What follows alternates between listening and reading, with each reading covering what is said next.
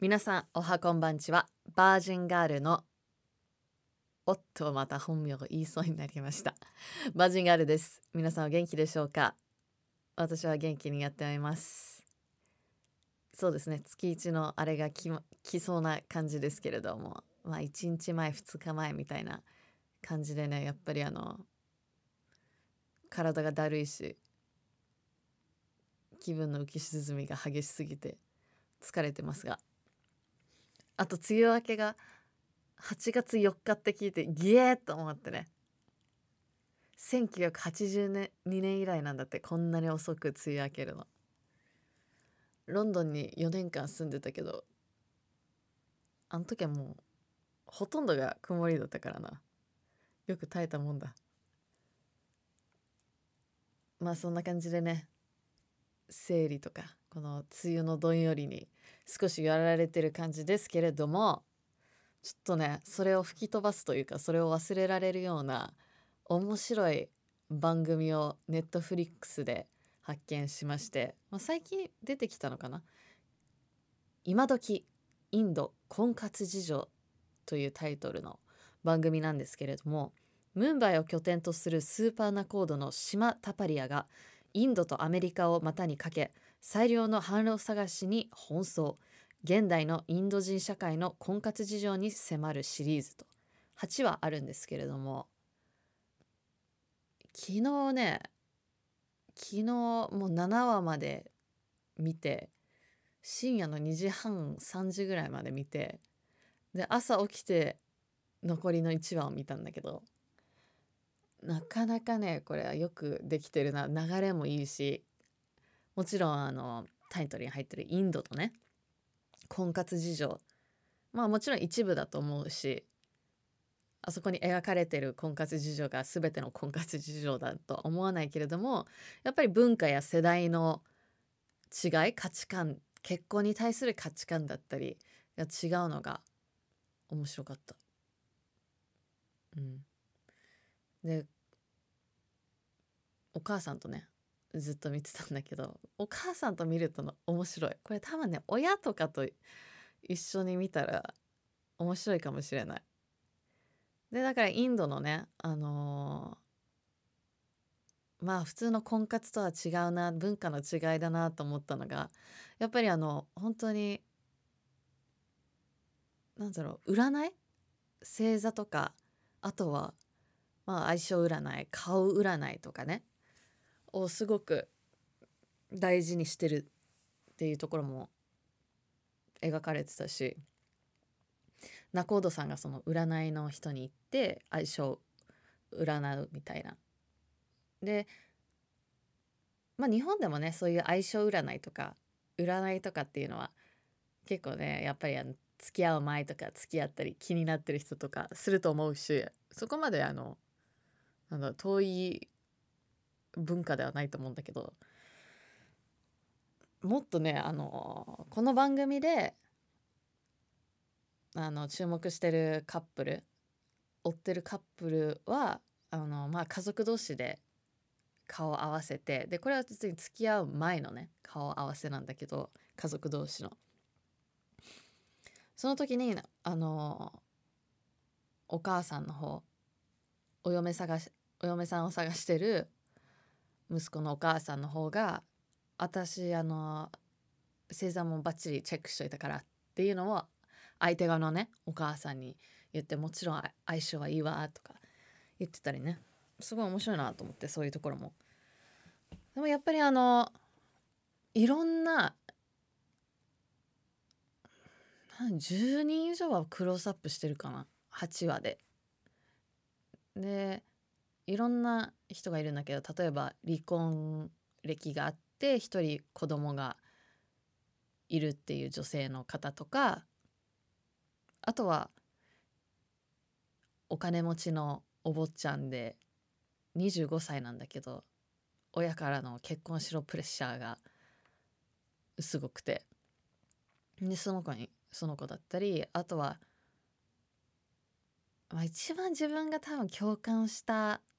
人がまあねもしここで自分で見たいっていう方はで自分でストーリーを追いたいっていう方はちょっとここでストップ していただいてご覧いただきたいんですけれどもここからね少しネタバレになるのでストップしてください。もし自分でこのストーリー展開を自分で発見したい方は。でも一番共感した登場人物というか追ってた女性がまあ多分30代ででちょうど妹さんと一緒に洋服の、まあ、ネットで洋服を、まあ、自分でデザインして作って売るっていうビジネスを最近始めた人で。で一番ねあのやっぱりこのスーパーナコードさんに自分の求めてる相手のチェックリストじゃないけどこういうことを私求めてますっていうのを言ってる時に私はあのやっぱりそのパートナーと平等な関係でいたいっていうだから結構フェミニストでそういう、うん、フェミニストなんだけれどもねやっぱりインドって結構進んでる人は若い若い人は結構そういうのがね特に女性はなんか強い感じがしたんですけれども。でその親も結構なんだろうそれに賛成してるとかね。だから勝手なイメージだともうちょっと古風な考えをしてるのかなとか。でその古風の考えを持ってた持ってる人たちを追う追ってる追ってたりもするんだけども、まあ、とにかくこの30代の女性でなんかそうだね。響くところというかなんか似てんな自分ととか思いつつでこのスーパーナコードの島タパリアさんはやっぱりいろんな人を見てくる見てるからもちろんなんだろうミスるというかミスるではないな。やっぱりあまり合わない相手とかもいるんだけれどもまあねやっぱりそこはナコードって言ってもやっぱり運命でもう天なんだ天国でも神様が決めてるとそういう相手は。私はそのお手伝いをするだけ。出会う出会わせるための出会いを作るためのその運命の人との出会いを作るためのお仕事というかそういう役割よみたいな感じだったんだけども。多分ねその人見抜いてたのかなと思って。でまあいろいろお互いを知っていくうちにねナコードさんとそのクライアントの女性。でやっぱりこのナコードさんどちらかというと家族インドの家族のお母さんとかお父さんとかの要望をうまく汲み取れる人なんだけれども現代のこういった新しい考えパートナーとは、うん、イコール・リレーションシップ平等でいたいとかね。私はまだ結婚しても仕事がしたいと。でもちょっとあのジェネレーション変わってくると上のジェネレーションになるとそれは家族の結婚だとかねそういう話もあったりとかあって。でその人そこは得意分野ではないというかもうちょっとうんうまうまく手伝ってくれる人がいるからその人を紹介したのね。そのスーパーナコードさんがもうちょっと若者のあの気持ちを分かるようなナコードさんをその方に紹介したのよ。でまあ出会ったんで結構気に入った相手とかいたんだけれどもそのうちなんか友達がその人の名前をネットとかで調べたら離婚歴があると。で離婚歴の話はまあ相手とはまだ1回しか会ってないからそういう話にはならなくてでもそのナコードそのナコードさんから聞いてなかったからえ何なの？みたいな。でその人はその女性、まあ、30代の女性の,、ね、あの自分のファッションビジネスを立ち上げたこのクライアントの人はいや別に離婚歴に問題があるとかじゃなくてそれはやっぱりあの婚活する上でプロフィールになくちゃいけないものじゃない？みたいな。私は出会う前に教えてくれないとちょっととか言ってて。でそのスナコードさんの言い分としてはまずはちょっと知っていい感じだったら教えようみたいな。ちょっとこれは後付けなのかと思思いつつまあいろんなね考えがあると思うんですけれども。でそこで終わるかと思ったら怒って終わるかと思ったらその今度ねまたそのスーパーナコードの島タパリアさんがあのあなたにはライフコーチに行くのをおすすめするわと。まあカウンセラーではないけれども、まあ、そういう人生のことについて話すっていう。でするとやっぱりあのうんなぜそんなに男性を信じなくなるの信じられなくなったのかっていう話も出てきたりとかあとは自分はあのとても独立してる女性でプライドを持ってるみたいなでも不安もあるみたいな話があって。でこれはもう最終的にだ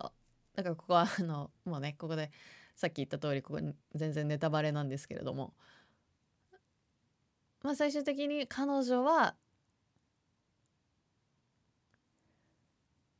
今は自分の時間っていうのに気づいたの。このプロセスを通して。今は婚活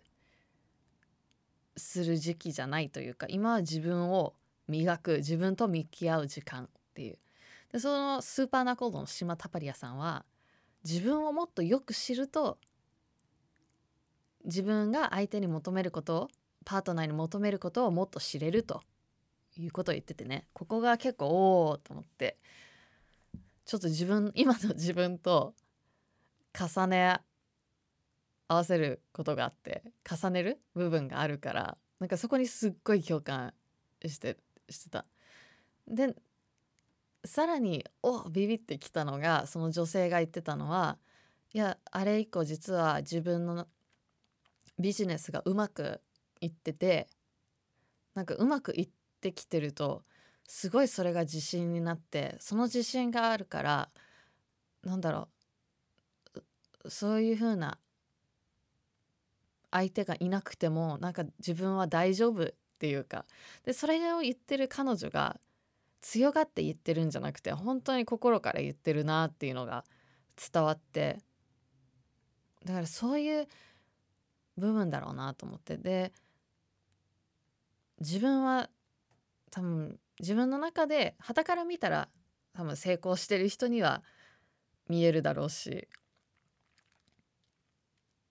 でも多分自分の中の成功基準にはまだ達してなくて社会的なねなんだろう。自分が持つ成功の基準にまだ自分は達してないからこれは私の話ね。ちなみにバージンがあるのね。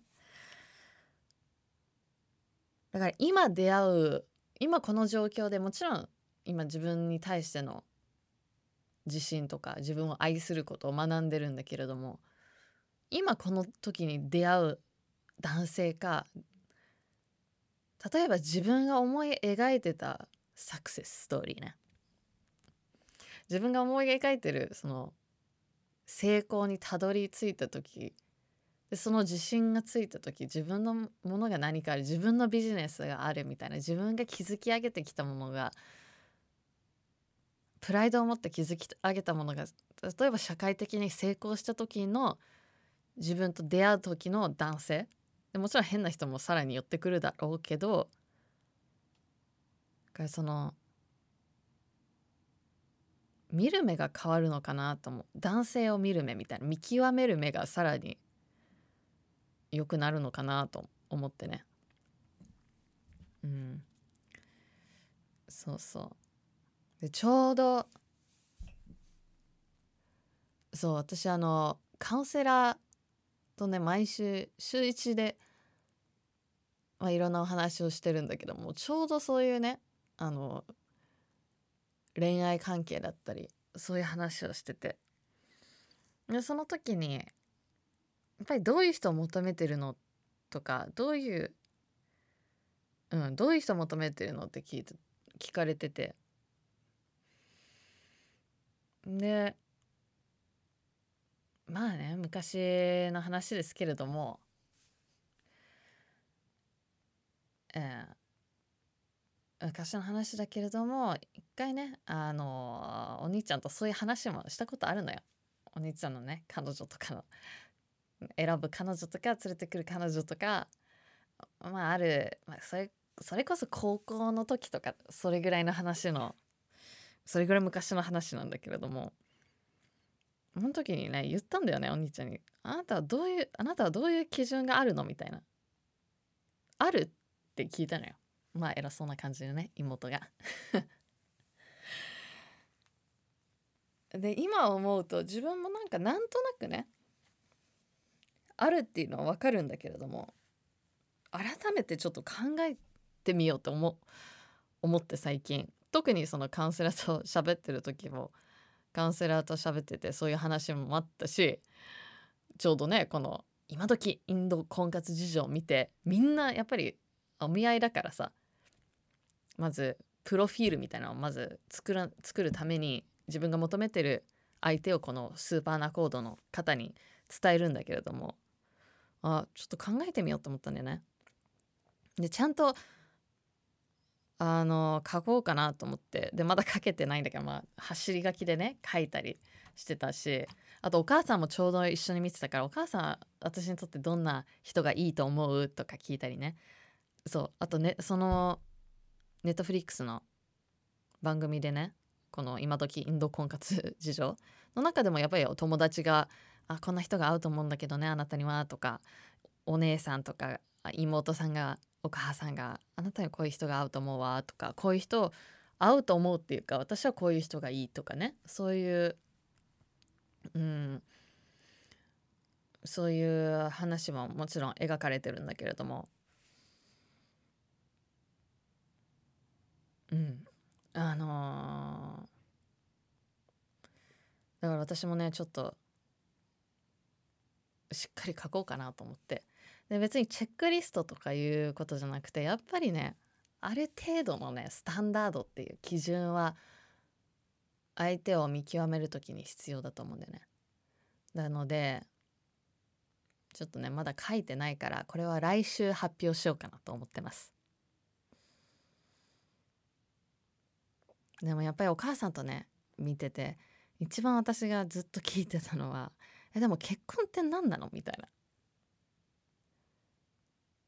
なんで私はなんかこうやって結婚の話をするんだろう？とか結婚に対してこんな思いがあるんだろう？とかお母さんはやっぱりあの周りにいる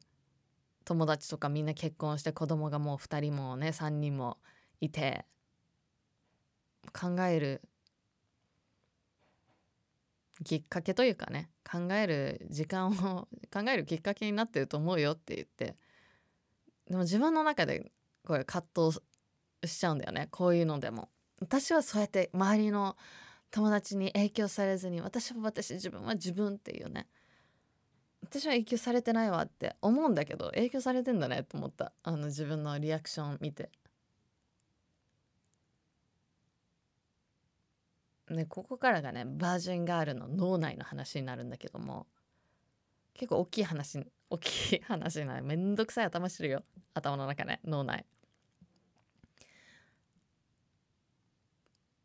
この今の世の中ね地球温暖化もどんどん進んでってでこうやってコロナとかあとはもうね世界の情勢とかいろんな犯罪とかさニュースでいっぱい悲しいニュースがあったりとかさ犯罪じゃなくても悲しいニュースで溢れてるじゃない？でもちろんいいニュースもあるんだけどえこの世の中に赤ちゃんを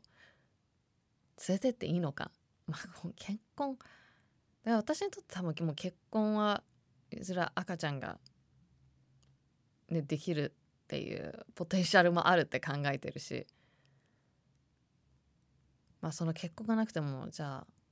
あそうかちょっとね。脱線しましたけれども。でも結婚って何だろうとか思っちゃうんだよね。ずっと何なんだろうとか。いや別に今でも十分だし好きなことやってるしありがたいことにいい家族サポート愛情たっぷりにね。愛情たっぷりって料理みたいな感じですけど愛情たっぷりに育てていただき今も愛情をね家族から注いでいただいてるんですけれども。そう思うとあなぜ why? Why do I need a guy? Why do I need to get married? need っていうかね、もう別にそこに necessity はないんだけど、もろ英語になりましたけれども、必要っていうことはないと思うんだよね。それが、すいません、今ちょっとお水を飲みました。舌打ちではありません。それがね、うん、結婚の意味とか、結婚って何なのとか、でもその答えはね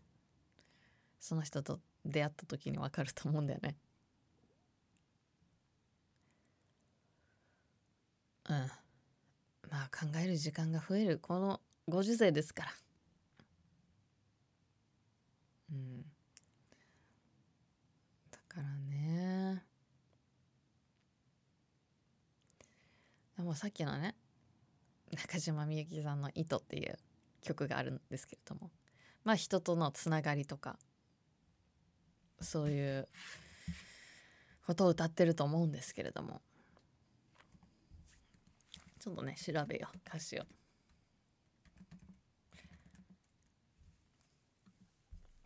まあそうでもなくても私が今の状態でこの中島みゆきさんの「糸」というね名曲を聞いて捉えた時にうんなぜ巡り合うのか私たちは何も知らない。いつ巡り合うのか私たちはいつも知らないとかね。なぜ生きてゆくのかとかそういうなんかあのこワードが今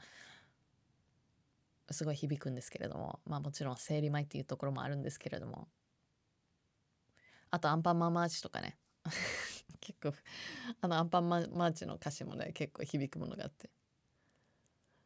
うんで一周回ってとかまあ一周回ってっていう表現も違うかもしれませんが。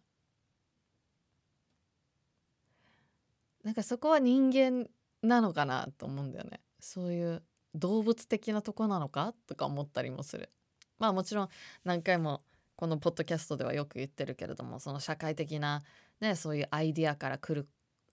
考えからあの刷り込まれた考えから来るものなのかもしれないし人間動物としてのね人間としての本能っていうのがあるのかもしれないし。だからあんまり深く考えすぎるのも良くないけど考えちゃうんだよね私は。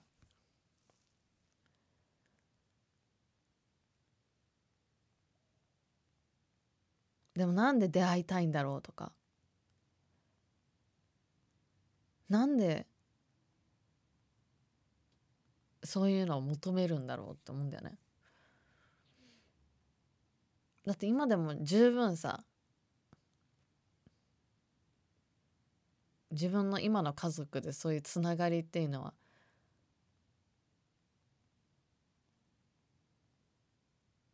あるわけだし人間としてね。友達もまあいる方ではないけども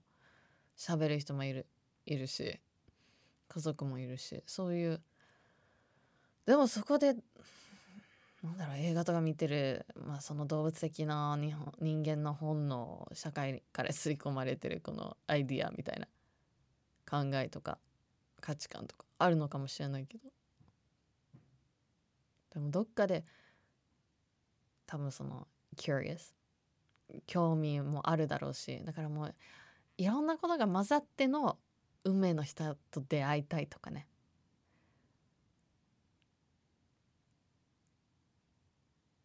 で今こんな深く考えてるけどどっかでなんか楽しみな自分がいるんだろうなと思って。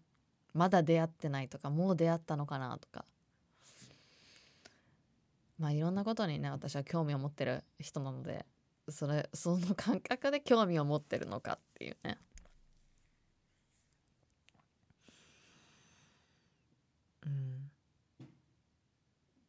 うん。で今コロナのコロナのねこのご時世だから出会いとかってどうなの？と思いつつ本当一時前はね本当に落ち落ちてて多分このアップダウンの繰り返しになるんだろうと思うけど。今は結構あの hopeful 希望をが少しあるなっていう。うん。なんか楽しみでもいいじゃないみたいな。だからそのね常に全て全てのことに対して葛藤してるんだよね。でそういう自分が苦しい時がいっぱいあるし嫌になる時があるけどでもどっかで希望を持ってるからこうやって自分に問いかけてるんだと思う。どっかに楽しみな自分がいるからこうやって葛藤が生まれるんだと思う。でどっかでそれを止めようとしてる自分がいるんだと思うその楽しみにワクワクするとかねだから本当にその自分を愛するっていう課題っていうかそういうこれもその過程なんだなと思うプロセスよ。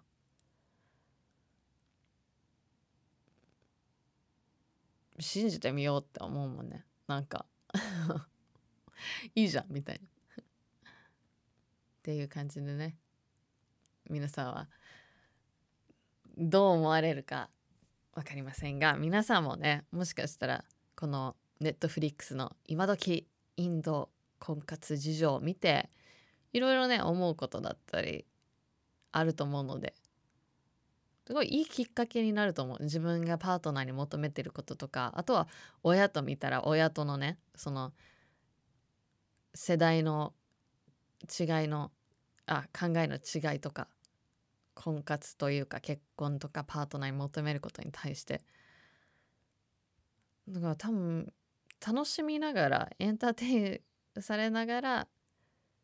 こういったものをね考えるきっかけになる楽しい番組だと私は思ったので是非ともね皆さんも見てみてください。ということで Have a nice week バージンガールでした。バイビー